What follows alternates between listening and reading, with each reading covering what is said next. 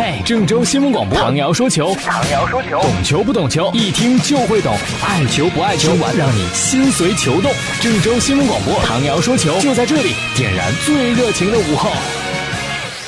各位听众朋友，大家好，新的一周开始了，欢迎收听唐瑶说球。昨天晚上呢，是我们客场对上海申花，两队心情肯定是不一样的，是吧？上海申花呢，还希望能够打亚冠啊，希望这个亚冠名额能够妥妥的，所以还得赢球啊。建业不一样，建业本赛季基本上没什么目标了吧，是吧？保级已经保成了，对亚冠呢，我们暂时还不想踢，哈哈，所以我们的心情是很轻松的。最终这场比赛呢，双方是二比二战平，我们河南建业是在两度落后的情况下，两度扳平比分。这个感觉跟这个两度领先，然后两次又被对手追上来那种懊恼是不一样的。我们心里很美，很开心。客场对强队申花踢成二比二平，有什么不能接受的，是吧？但是没有想到啊，整场看球这种愉快、轻松、平静的心情，在最后时刻被引爆了。因为最后补时第九十一分钟的时候，上海申花队员对我们的外援奥斯曼禁区内的犯规。这是一个毫无疑问的犯规呀，背后的犯规呀，绝对是要给点球的。你任何一个专家来看，你也不能说不给点球啊，没有任何的争议。但是裁判黄叶军就没给呀，他认为不是啊。最终呢，就感谢裁判的大力协助，这场比赛呢，双方是握手言和了。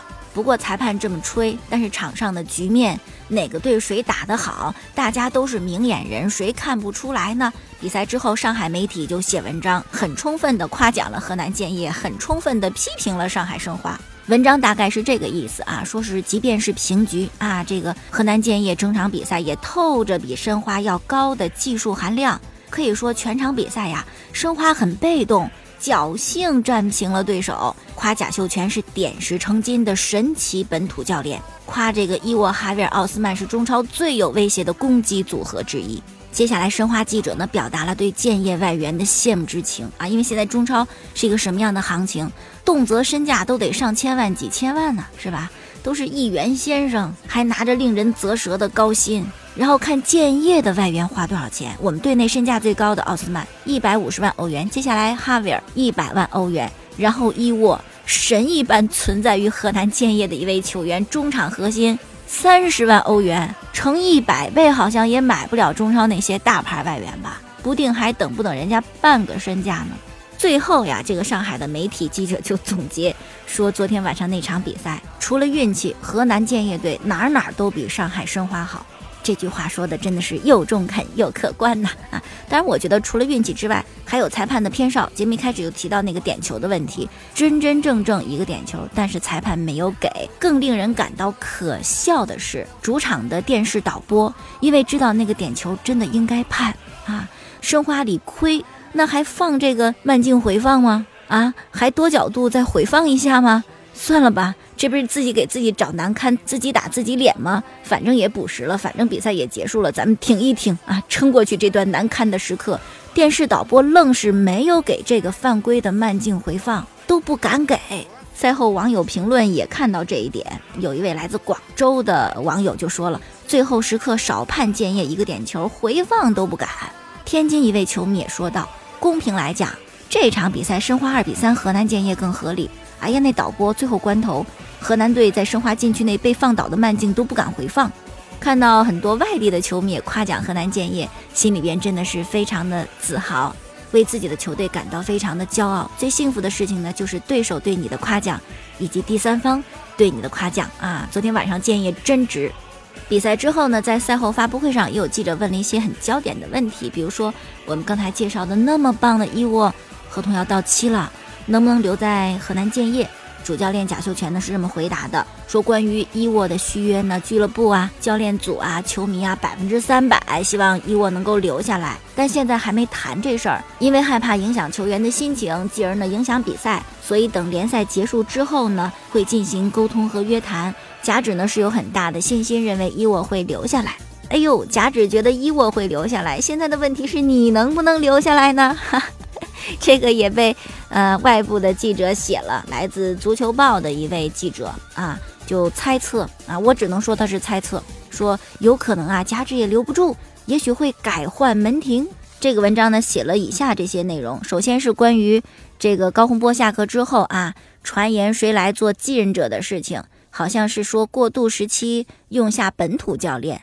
那贾指带队成绩挺好的，肯定就是一个被推荐的人选嘛。啊，对于这个执教国家队的传言呢，加之也做了一个回应啊。他说，对于国足教练呢，首先感谢球迷和媒体对他的支持。哎呦，还没忘记我啊。作为一个足球人来说呢，报效祖国也是义不容辞的责任。但是呢，每个教练的水平啊略有不同啊。我清楚，我能力还是有不足的。所以说我这几年呢一直学习，但是呢还没学够。如果真的让我啊去执教国足，我义不容辞，我得接受。但是我自认为呢，我这水平不够啊，怎么能够担当重任呢？很担心会误人子弟。贾指这话呢说的很婉转，但是意思呢也很明确，这是关于执教国足的事儿。那么会不会离开建业？这位足球报的记者说了，据我了解呢，因为执教建业战绩很出色。目前呢，有其他的一些有实力的俱乐部呢，有意的去挖贾秀全，所以呢，贾秀全下赛季会不会继续留在建业是一个未知数。我只能说，这个记者可能对。建业和贾秀全的感情还不是很了解。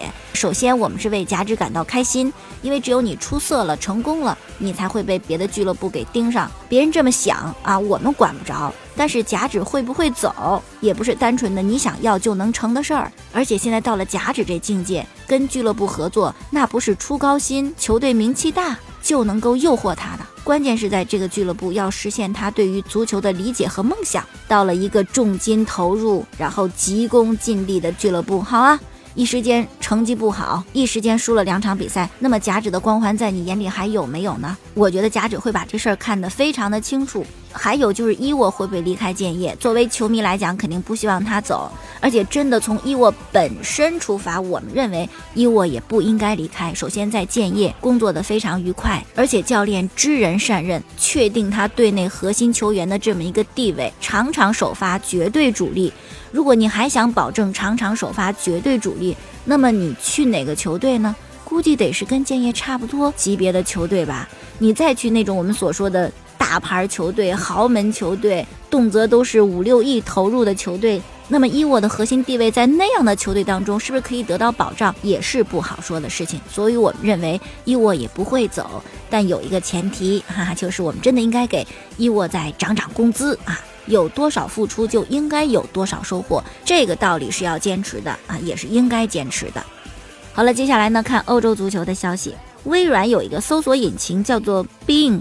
他的预测啊，说是这个赛季的西甲呢，最终是皇家马德里九十六分赢得西甲的冠军，巴萨呢一分之差啊九十五分屈居第二名，而且呢整个西甲结束之后，只有巴萨和皇马的积分超过九十分，第三名马竞只有八十八分。哎呦，这个预测这能准吗？我是持很大的怀疑态度啊。就是觉得马竞怎么最终连九十分都拿不到吗？不至于吧？你看现在欧洲各大联赛，只有西甲的竞争最为激烈，前几名的贫富基本上没有差距，是吧？你看意甲，意甲第一名领先第二名就五分，荷甲的菲耶诺德领先第二名也五分。到了西甲怎么着？第一名别说领先第二名了，领先第六名才三分，第一名一输，第六名一赢，就跟你积分相同了。所以说，如此竞争激烈的西甲，怎么到最后比着比着，马竞就掉队了呢？啊，这个我持怀疑态度。